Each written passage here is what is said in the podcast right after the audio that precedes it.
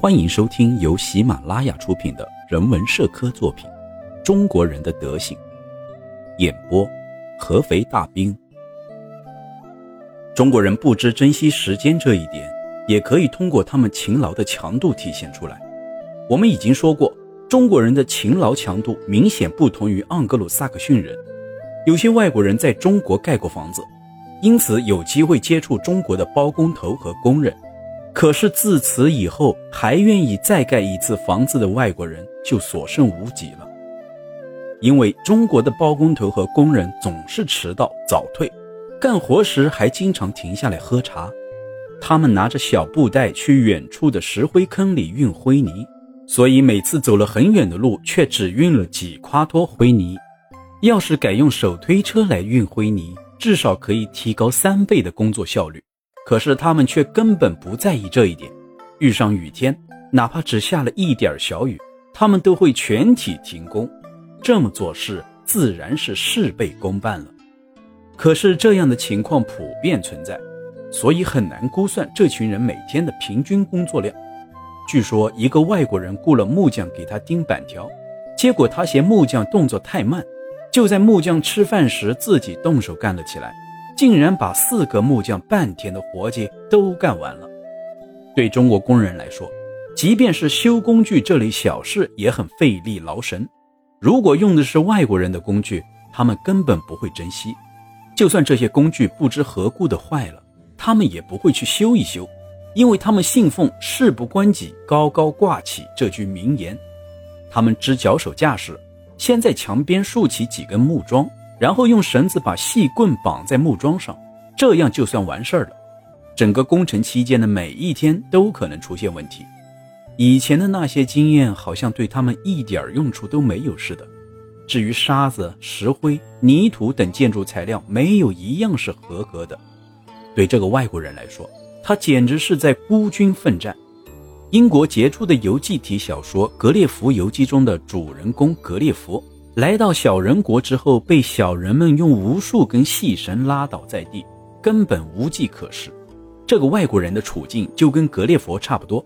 一位广东包工头曾经向人许下诺言，可是后来他却吸上了鸦片，他的钱财因此被挥霍一空，他的诺言也随之一起消失在烟雾之中。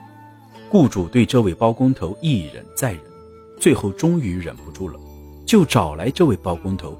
向他隶属了他所犯下的所有过失。你已经知道了玻璃的尺寸，也亲自把三扇窗户都量了好几遍，可做出来的窗户还是全都不能用。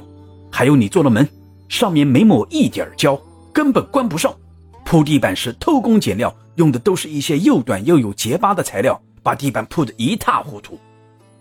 这位性情温和的包工头听到雇主这么斥责自己，好像很受伤。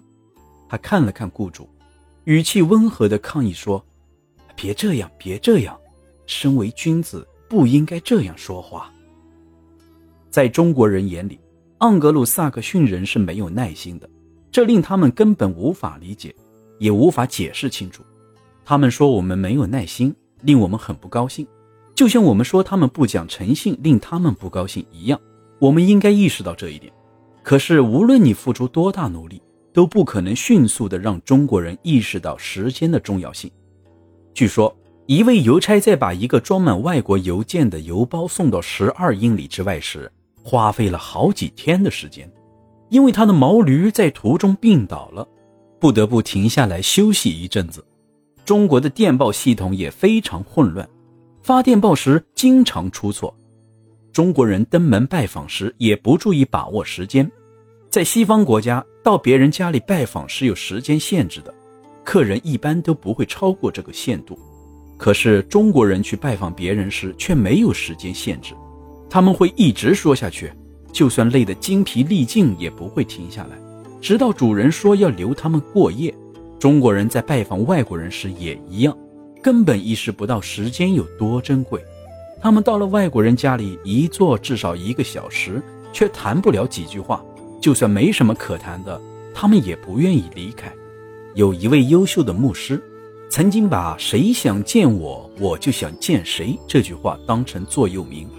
如果他在中国逗留一段时间，或许就不会这么认为了，甚至会采纳某位神职人员的做法。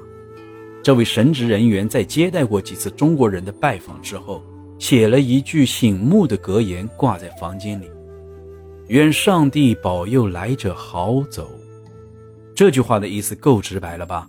可是由于中国人本性爱误解人，所以他们根本弄不清主人的意思。来拜访的人经常沉默不语，而且是长时间的沉默。就算是再有耐心的欧洲人，恐怕也无法忍受。他们一旦开口，主题一般都是有事相求。如果所有外国人都能像已故医生麦肯锡那样就好了。这位医生生前接待了许多中国客人，发现他们一波接一波的来，然后就坐下来不走了，弄得他根本无法安静的给人看病。面对这一情况，他对他们说：“我还有急事要办，不能奉陪，望见谅，请自便。”这位医生能够摆脱困境，就是因为他说起话来就像中国学生一样天真直率。中国学生往往喜欢在老师跟前卖弄一下自己刚学的英文，所以就在下课时会说 “Open the door, go out”，结果让老师不知所措。本集内容演播完毕，感谢您的聆听。方便的话，给一波点赞加评论。点赞越多，您福气越多；评论越多，您的钞票也越来越多。